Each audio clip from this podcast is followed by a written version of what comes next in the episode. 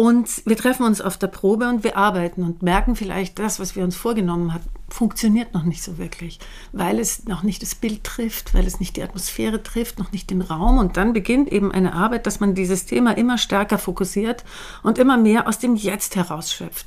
Das ist eigentlich das Interessante in dem Projekt, dass es für jetzt, im Moment, für die Menschen, die dieses Museum besuchen, jetzt, jetzt, jetzt interessant sein muss.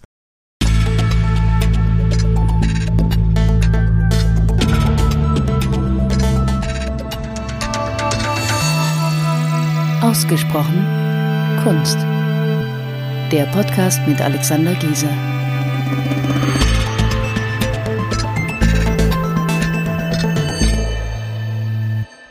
Herzlich willkommen zu einer neuen Episode von Ausgesprochen Kunst.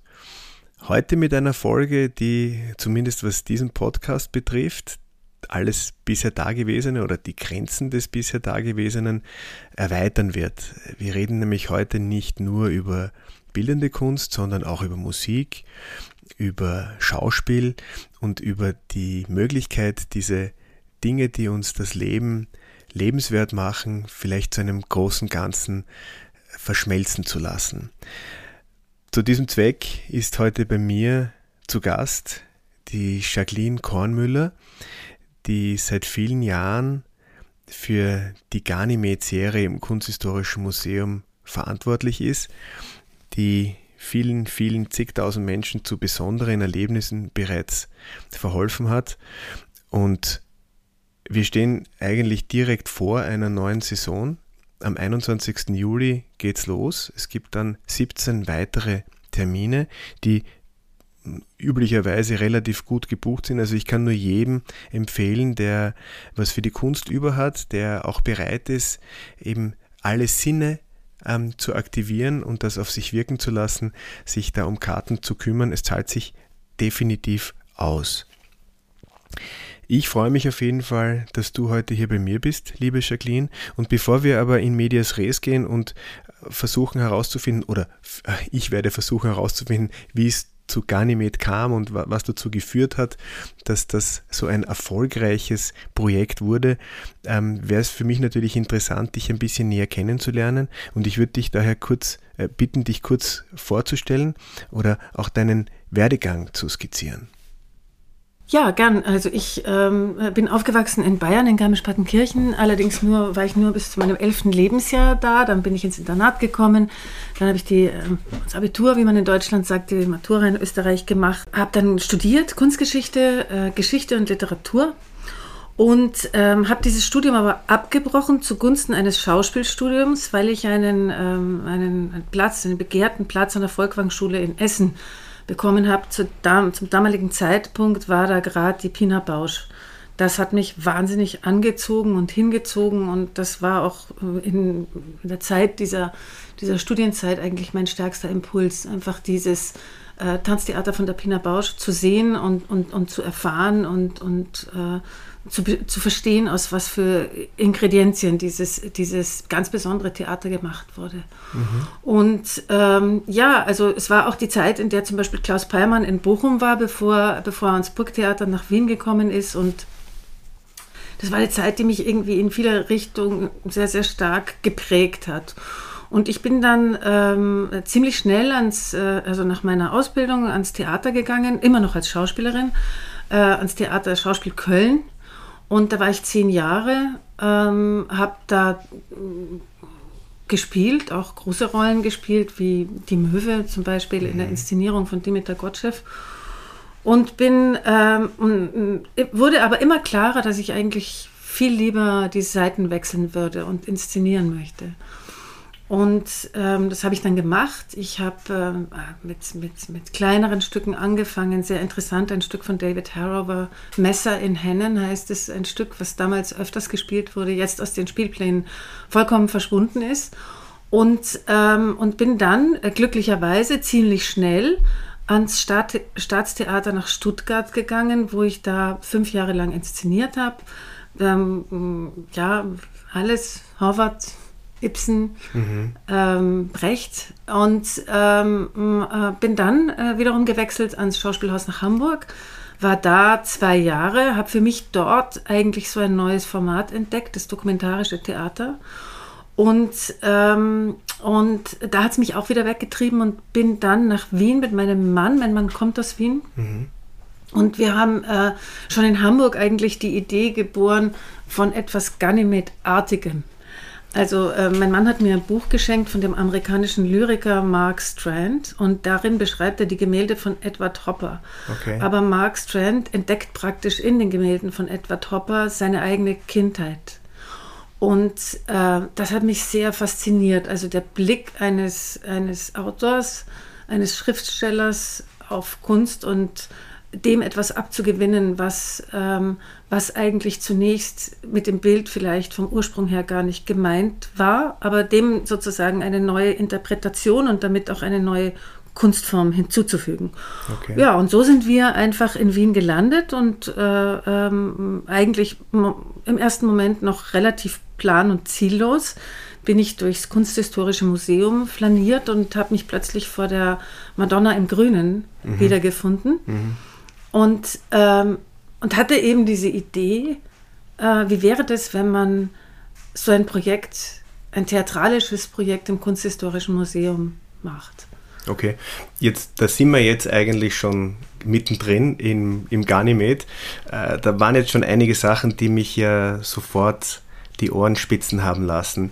Zum einen, wenn du sagst, du hast Kunstgeschichte, Literatur und Theater und Geschichte. Und, und Geschichte studiert. Das ist ja schon einmal sehr multidisziplinär. Ja? Und das sind ja durchaus auch so Disziplinen, die jetzt in deinem Schaffen, in deinem heutigen Schaffen ja auch alle Platz haben. Irgendwie zusammenkommen, ja. ja. Also hat sich, hat sich damals schon irgendwie so dieses, war das Interesse, war, war so breit gefächert, dass du gewusst hast, okay, du musst dich breit aufstellen. Ja, ich habe ja diese drei Studien leider nie abgeschlossen, mhm. sondern ich habe einfach mal angefangen nach der Matura ähm, sozusagen habe ich mich eingeschrieben an der Uni. Damals war das alles noch, wenn ich das mit meinem, wenn ich das mit dem Studium meiner Tochter vergleiche, und wie ein Studium heute abläuft, das war damals total anders. Mhm. Also man hat eigentlich, ich habe das eher betrachtet wie ein Studium Generale. Ich habe das gemacht, was mich interessiert. Dann bin ich mal in die philosophische Fakultät gegangen. Das war damals irgendwie viel mehr möglich. Etwas ganz breit gefächertes und in jeder Ecke mal in die Vorlesung zu gehen, dahin zu gehen,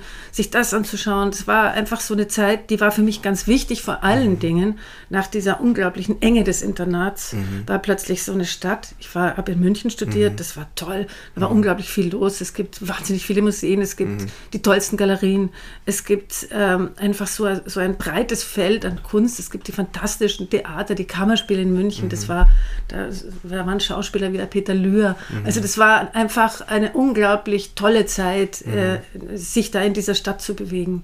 Und das, das Leben war zu bunt, um sich da jetzt auf, nur auf eine Sache zu konzentrieren. Ja, und ich war auch, auch noch gar nicht so ehrgeizig damals.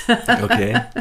Und dann die, die, die, die zweite Sache, die mir noch, wo ich noch mal nachhaken wollte, weil du gesagt hast, es hat sich relativ früh für dich spürbar oder gezeigt, dass du die Seiten wechseln möchtest. Wenn du als Schauspielerin dieses Gefühl hast, wie, warum kommt das oder wie kommt das? Ist das ein Moment, wo man sich denkt, naja, äh, das, was der Regisseur jetzt sagt, ist vielleicht seine Idee, aber ich könnte mir das anderes, anders vorstellen. Also übernimmt man so, äh, dann schlüpft man schon in eine andere Rolle und sagt, hey, das, das würde mich dann doch interessieren. Ja, also es hat wirklich was damit zu tun gehabt, dass ich das Gefühl hatte, ich werde eigentlich als Frau nur von Männern inszeniert. Mhm. Und die wollten auch immer ähnliche Dinge von mir. Mhm. Also, und das hat mich eigentlich nicht satt gemacht. Ich wollte mhm. gerne ähm, sozusagen, erstens mal habe ich das Gefühl gehabt, dass meine eigene Fantasie ausreicht, um äh, diese Stücke auch mit Leben zu erfüllen.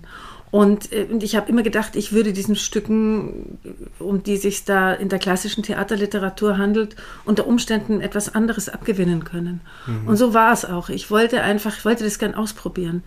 Und ähm, ich habe irgendwie auch nicht eingesehen, dass es so ein männliches Monopol war. In meiner Zeit, also das war jetzt, wir sprechen jetzt von den 80ern in Deutschland, da war es nicht ungewöhnlich, dass mal eine Frau inszeniert, aber es war definitiv nicht an der Tagesordnung. Und mhm. ich habe letztens einen Artikel äh, darüber gelesen, dass immer noch erst 22 äh, Prozent aller äh, regieführenden Menschen 22 Prozent Frauen sind und der Rest von Männern bestellt wird. Also so viel hat sich an diesem Rollenwechsel noch nicht wirklich getan.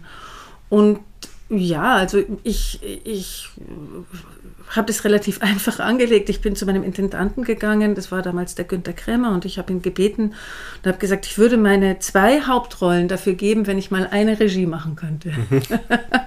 und er hat gelacht und ist darauf eingegangen und, ähm, und das war der Beginn einfach äh, meiner Arbeiten. Mhm. Und hast du, hast du dann die Seiten permanent gewechselt oder schauspielst Schlagartig und nie wieder zurück. Nie wieder zurück. Genau. Ich habe merkwürdigerweise, ich weiß auch nicht warum, viele haben gesagt, das ist schade, du gibst was auf. Ja. Aber das Gefühl habe ich nie gehabt. Ich habe gedacht, nein, ich möchte eigentlich, ähm, es ist sozusagen dieses Selbst. Ähm, sozusagen die eigene Fantasie laufen zu lassen in, in dieser Richtung. Ähm, das hat mich einfach so fasziniert, dass ich nicht mehr in, den, in diesen Käfig sozusagen einer anderen Fantasie zurück mhm. wollte. Mhm. Und damals, du hast gesagt, du warst dann schon mit deinem Mann in, in Hamburg? Genau, wir waren schon in Stuttgart zusammen mhm. und dann eben auch in Hamburg zusammen und sind dann aber eben, haben ziemlich schnell, also ähm, haben ziemlich schnell entschieden, dass wir noch einen anderen Staat brauchen und ein bisschen aus dieser, ja, aus dieser, aus dieser Stadttheaterwelt mal raus wollen. Mhm. Also raus aus Deutschland.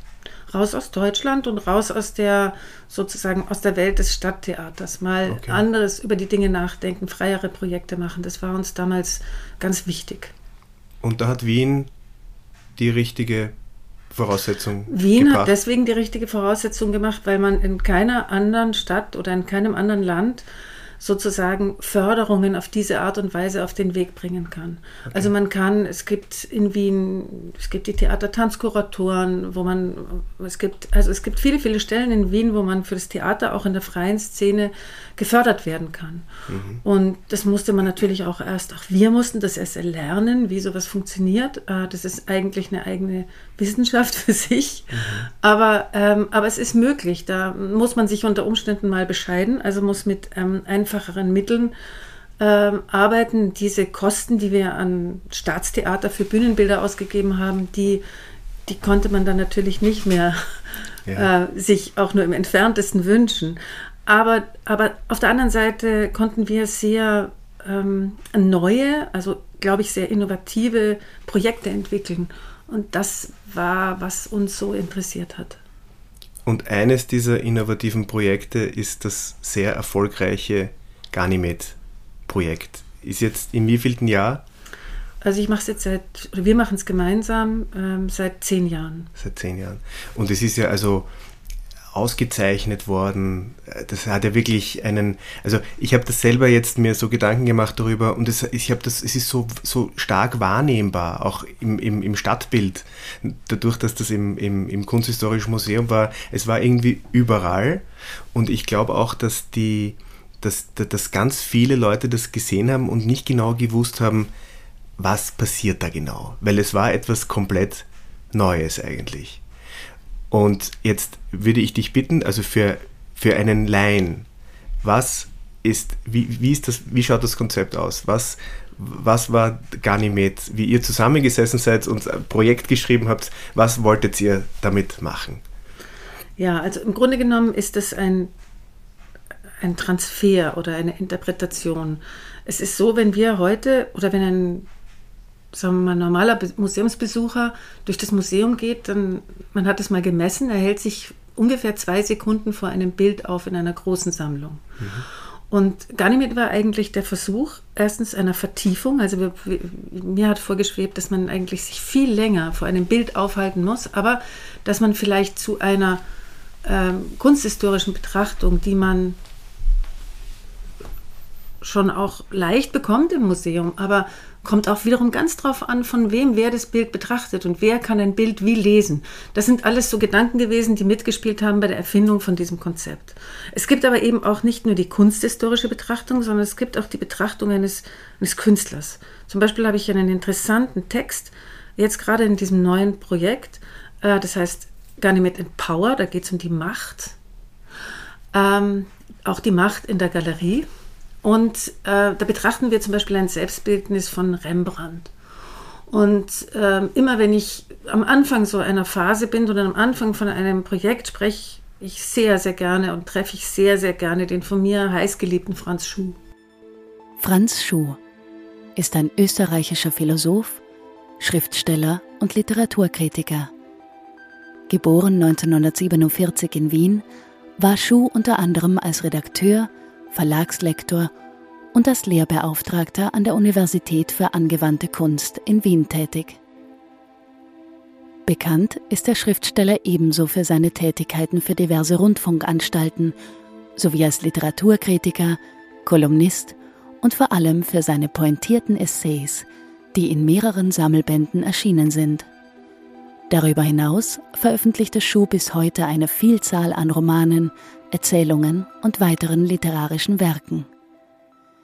Und der Franz und ich, wir haben uns in seinem äh, Zimmer getroffen und er hat sich dieses Selbstbildnis von dem Rembrandt hergenommen und hat mal eine Minute lang über die Wottrober Kirche gesprochen. Mhm. Und hat das Äußere, die Fassade der Wottrober Kirche innerlich verglichen, abgeglichen mit dem Bild von Rembrandt.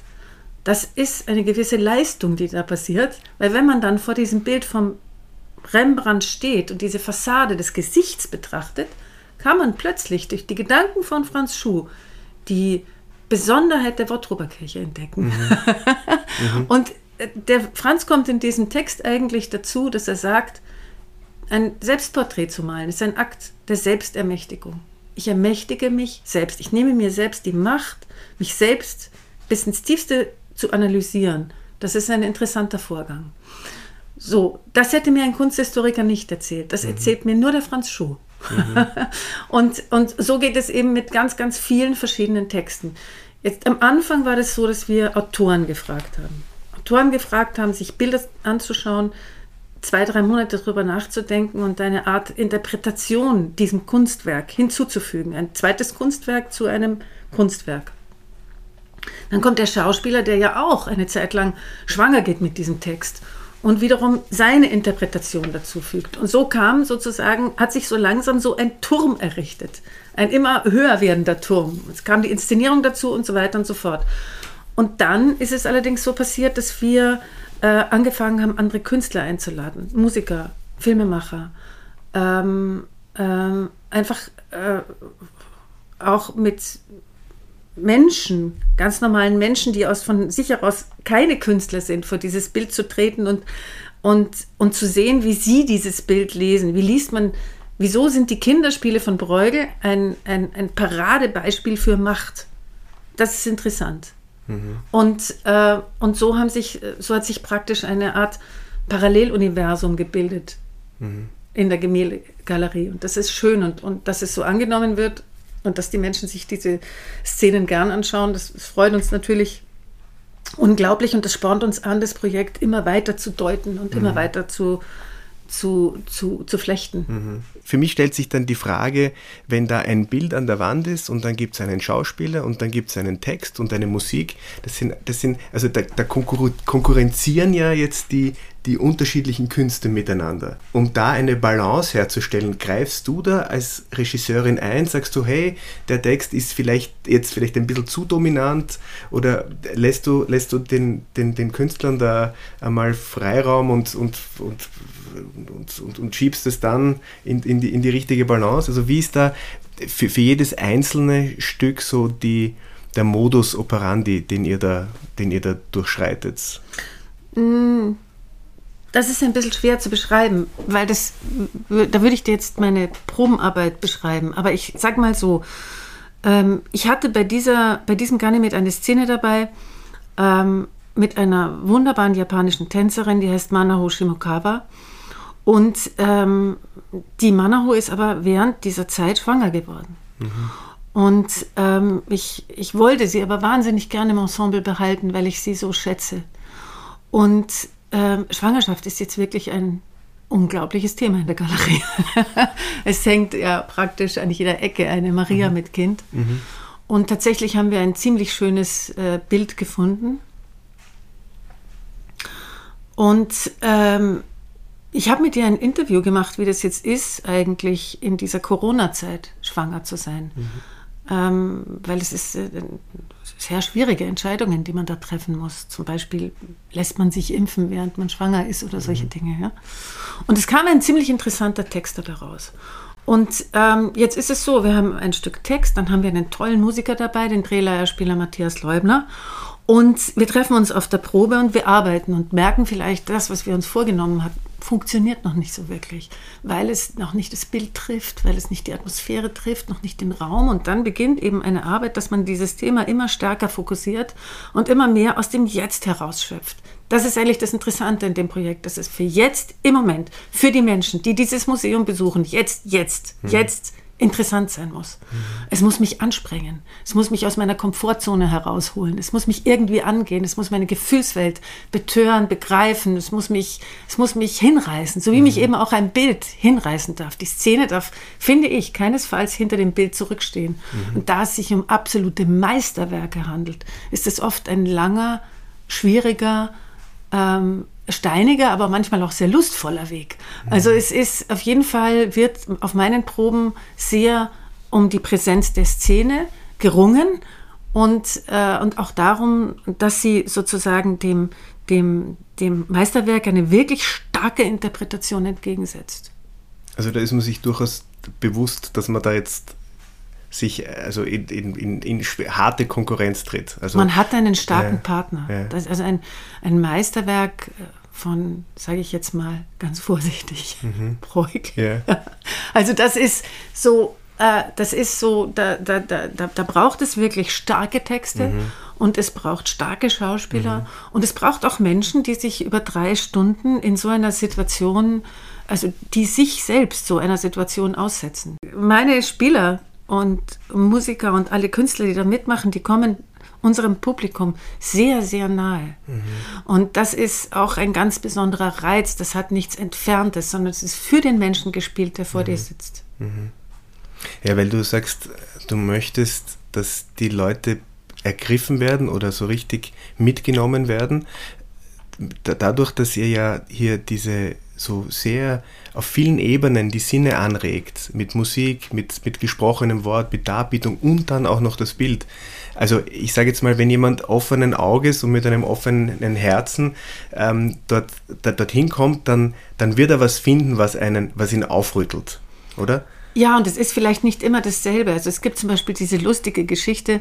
Ich habe einmal mit dem Marino Formenti eine, also du weißt, dieser wahnsinnig tolle Pianist, also mhm. dieser Ausnahmepianist, muss man sagen. Und da hatten wir eine Idee entwickelt, der hat sich ein Bild ausgesucht von Lotto. Und ähm, äh, damals gab es im Kabinett 4 eben auch so eine, da waren alle Lottos zusammen. Mhm. Und es war eine besondere Dichte auch in diesem Raum. Und es war wunderbar, allein nur mit diesen Bildern in einem Raum zu sein. Und wir haben gesagt, wir möchten da eine ganz besondere Situation und haben einen Flügel reingestellt und unter den Flügel Matratzen gelegt. Und äh, wir haben die Zuschauer gebeten, unter dem Flügel Platz zu nehmen. Und es soll Menschen gegeben haben, Zuschauer, die sind den ganzen Abend unter diesem Klavier gesessen. Die sind überhaupt nicht mehr rausgekommen, mhm. weil es so schön war. Mhm. Den Marino zu hören, mhm. unter dem Klavier zu liegen, wie, unter, wie in einem Bauch schon mhm. fast, und aus, der, aus dieser Perspektive sich den Lotto anzuschauen. Ja. Also das war eine magische Stimmung und das ist für mich, das ist, das, da ist es besonders gelungen. Es gibt natürlich viele tausend andere, also ich mhm. habe das jetzt mal zusammengezählt, in den zehn Jahren habe ich so viele Szenen schon da mhm. inszeniert, aber das war zum Beispiel so ein innerhalb dieser Szene so besonders schön, weil man war so besonders gefangen in dieser mhm. Szene. Ja, ich glaube, wir sind ja auch ständig auf der Suche nach den Momenten, wo wir dann irgendwie verzaubert werden, oder? Und man kann sich natürlich einmal in ein, in ein Bild vertiefen oder man kann, man kann in die Musik hineinkippen, wenn man die Augen zumacht. Aber in, bei, bei, bei Ganymed wird man ja, also werden alle Sinne angesprochen. Also das kann dann zu einem sehr, sehr starken Moment führen, dass man einfach dann überwältigt ist. Oder ich kann mir vorstellen, dass, dass, dass ich kann mir das gut vorstellen, dass man dann eben dort äh, fassungslos steht und gar nicht weiter will, weil man einfach so in den Bann gezogen wird von, von eben dieser einen Stimmung, die genau dann erzeugt wird. Genau, aber es geht mir persönlich nicht nur um die Verzauberung, mhm. sondern es geht mir manchmal auch um die Irritation und die mhm. Provokation. Viele gehen an einem Caravaggio vorbei und sehen gar nicht mehr wirklich, was da eigentlich dargestellt wird. Und es ist so äh, frappierend, wenn man sich wirklich auf diese Bilder einlässt, was er beschreibt. Mhm. Ich habe in Neapel ein Bild von ihm gesehen und ich habe mir wirklich gedacht, das ist eine Hinrichtung. Er beschreibt eine Hinrichtung, so wie sie in manchen Ecken der Erde ja immer noch stattfinden. Und das ist provozierend, irritierend, verstörend, bis zum geht nicht mehr. Ja. Mhm. Ähm, es ist, und, und, und, und, und ich finde es unglaublich wichtig, dass dass man sozusagen, dass die Bilder diese Botschaften irgendwie in sich weitertragen und behalten oder dass man die eben neu entdeckt. Mhm. Ich glaube, dass wir eben in unserer Zeit sehr durch diese Bilderflut, der wir ausgesetzt sind, Bilder anders rezipieren, als vielleicht Menschen das vor 500 Jahren gemacht haben. Deswegen gab es auch eine andere Art, Bilder zu lesen. Also es gibt eben unterschiedliche, es gibt so die unterschiedlichsten Wege, an so, einen, an so ein, ein, ein Bild dran zu gehen. Und damit holt ihr ja auch Menschen ins Museum, die vielleicht jetzt sonst nicht so ins Museum gehen würden, oder? Genau, und das ist eigentlich jetzt momentan gerade ganz interessant, weil uns ja in Wien total die Touristen fehlen. Ja. Das heißt, es sind ja eigentlich die Situation, die jetzt herrscht, ist momentan ja ist ein Ausnahmefall. Ja. Sind, leider sind momentan noch keine Menschen aus anderen mhm. Teilen der Erde hier. Mhm. Und ähm, und da ist eben, glaube ich, so ein Projekt sitzt es auch total richtig, weil es zieht doch sehr, sehr viele Menschen aus, in, ins Museum, die aus der Stadt kommen. Bevor wir jetzt also uns in der Ge noch ein bisschen über die Gegenwart reden, möchte ich noch einmal zurück zu den Anfängen. Mhm. Da zum einen, wie, wie kompliziert war es, die Verantwortlichen des Kunsthistorischen Museums davon zu überzeugen, dass das eine super Sache ist, dass sie das unbedingt machen sollen? Es ist lustig, dass du mich das jetzt fragst, weil äh, ich bin das vor ein paar Tagen gefragt worden und habe versucht, mich zu erinnern, weil schon so lange her ist. Aber es war eigentlich, es war eigentlich ein super Vorgang, ähm, über den ich gern spreche. Es war nämlich so, dass ich nicht wusste, an wen ich mich da wenden kann und habe mich damals an den äh, Gemäldegalerie-Direktor Karl Schütz gewandt. Später ist mir dann erzählt worden, dass der Karl Schütz eigentlich solchen Projekten gegenüber gar nicht so eine Offenheit hat. Aber wir haben uns gesehen, haben uns in die Augen geschaut, ich habe ihm von diesem Projekt erzählt und er hat einfach gesagt, das finde ich eine super Idee. so, und er hat mich dann mit der Sabine Haag verknüpft und ich habe mhm. ziemlich lange gebraucht, bis ich bei ihr einen Termin äh, bekommen habe, aber dann doch. Und äh, äh die Sabine äh, Haag und ich bin ihr heute noch dankbar dafür, hat damals gesagt, ja, das ist eine tolle Idee und wir machen das. Mhm. Und ähm, ähm, damit war es aber natürlich noch nicht alles, weil man braucht auch noch einen kaufmännischen Direktor dafür. Das ist ziemlich riskant, so ein Projekt mit so vielen Menschen aufzusetzen, wenn man nicht genug Förderungen hat. Mhm. Förderungen schon, aber nicht genug. Mhm. Ähm, und, ähm, und auch ihm bin ich unheimlich dankbar, dass er da mitgegangen ist. Mhm. Ähm, eigentlich, eigentlich aus heutiger Sicht, der war zwar langwierig und ich habe viel Schweiß vergossen in dieser Zeit. Also ich war wirklich, ähm, ich habe mir gedacht, das muss jetzt was werden, das ist so was Besonderes, ich will das unbedingt machen. Ähm, und das hat alles in allem natürlich, bis dieses Projekt dann da war, anderthalb Jahre gebraucht. Mhm. Aber es war einfach schön, es zu erfinden. Es hat Spaß gemacht, für diese Sache zu kämpfen und zu brennen. Und es hat es hat mir einfach ähm, so viel gebracht und, und, und ich bin mit so vielen, konnte mit so vielen Anregungen und Inspirationen umgehen. Habe viele Leute getroffen, habe viel mehr gelesen plötzlich mhm. in dieser Zeit. Also mhm. Literatur plötzlich mal wieder wie seit Jahrzehnten nicht mehr verschlungen. Also mhm. ich habe äh, allein äh, der literarische Schatz, den ich in den letzten zehn Jahren anhäufen durfte, der, der, äh, das allein rechtfertigt schon dieses Projekt. Ja. Ja. Also und auch natürlich dann nach einer Zeit sind uns ja plötzlich auch unglaubliche äh, Musiker und Komponisten mhm. zugewachsen was eben auch ganz, ganz toll ist. Aber wie gesagt, das war der Punkt. Mhm. Das KM hat Ja gesagt mhm. und, und das war gut. Ne, ich glaube, das war ja auch zu einem Zeitpunkt, wo ein Museum wie das Kunsthistorische Museum sich ja durchaus Gedanken darüber gemacht hat, wie es in Zukunft weitergeht, wie man genau. sich auch als Museum erneuert. Das war ja auch die Zeit, wo dann, wo dann ähm, zeitgenössische Künstler interveniert haben in den, in den Gemäldegalerien. Genau. Und das war ja durchaus auch der Wunsch, da ein neues Publikum anzusprechen und einfach auch modern und frisch und auch mutig zu sein. Und das war, ich glaube, das Kunsthistorische identifiziert sich stark, sehr stark mit dieser, mit dieser Ganymed-Serie allgemein, nicht? Naja, es auch, man muss natürlich sagen, es gibt dann so ähm, es gibt so äh, Freundschaftsprojekte oder mhm. Verbrüderungsprojekte oder wie soll ich das sagen? Es, unser Ensemble sind ja jedes Mal mindestens 20 oder 30 Künstler, die da jeden Abend einbrechen. Mhm. Und, ähm, und äh, da gab es natürlich sehr viele Berührungspunkte innerhalb des Museums, also von dem Team des Museums mit dem Team des Ensembles. Und, äh, und äh, man schätzt sich gegenseitig und man liebt sich gegenseitig und man kennt sich auch über die Jahre. Dem mhm. Kunsthistorischen Museum ist praktisch ein Ensemble zugewachsen, mhm. so, ja. Und das ist schön. Also das mhm. erzeugt eine gewisse Wärme auch im Museum und wir wissen, wir sind da gern gesehen und, und das ist gut. Das ist auch für meine Künstler ein guter Ort, da hinzukommen und mhm. Es gibt ja auch dieses wunderbare Café, in dem wir schon oft versackt sind. Mhm.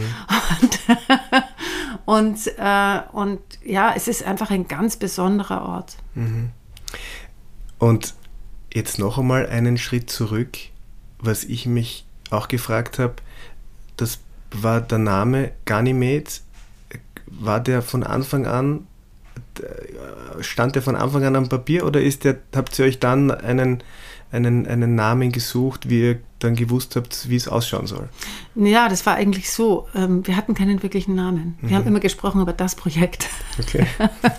und das war, ähm, das, das, wir, hatten, wir hatten eigentlich keinen Namen. Mhm. Und es kam näher und näher die Premiere und es kam auch näher die Entscheidung, dass jetzt endlich mal ein Plakat am Tisch liegen muss und da muss irgendwas draufstehen. Mhm. Und damals hat der äh, Paulus Hochgatterer, mhm. der hat sich den Ganymed von Correggio ausgesucht und hat eben diesen lustigen Titel gefunden, Ganymed Boarding. Mhm.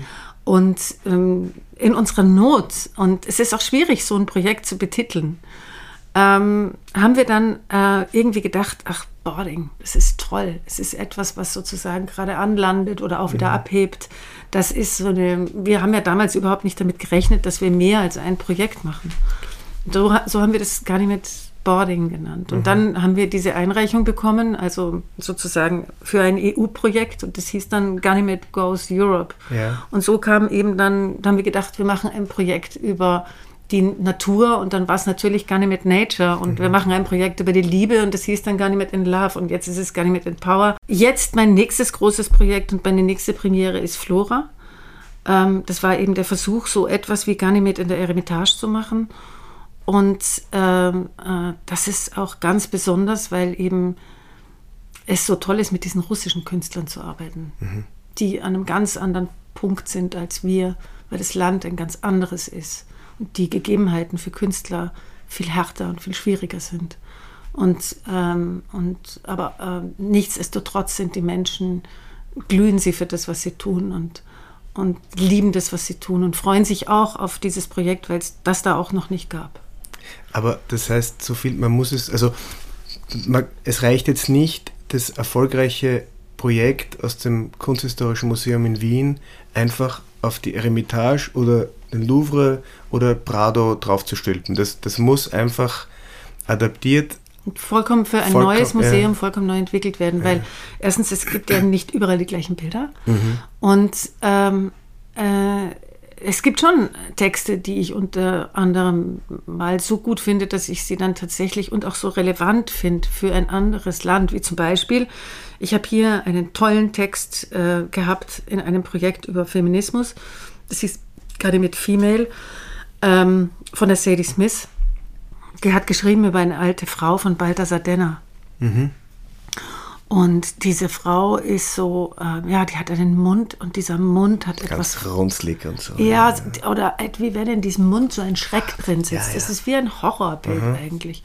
Und es war ganz toll, dass sie sich dieses Bild ausgesucht hat, weil sie sagt, die Frau ist in der Galerie eigentlich überall verfügbar. Mhm. Und diese Frau entzieht sich dieser Verfügbarkeit. Und das war ein super Statement. Mhm. Und alle unsere Gesellschaften, auch die russische, auch die europäische, kämpfen mit diesem Moment.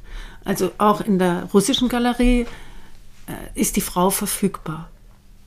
Und, äh, und lustigerweise haben die das gleiche Bild. Nicht so schön wie das vom Kunsthistorischen Museum und nicht so gepflegt und restauriert wie das vom mhm. Kunsthistorischen Museum, aber sie haben es. Mhm. Und sie stellen uns das zur Verfügung und holen es aus dem Depot, wohl wissend, dass ihre Fassung, dass sozusagen dieses Bild, es ist, aber es ist eben auch dieses Bild von dem Denner und es ist toll, dass wir diesen Text da zeigen können, weil es auch für Russland ein total wichtiger Text ist.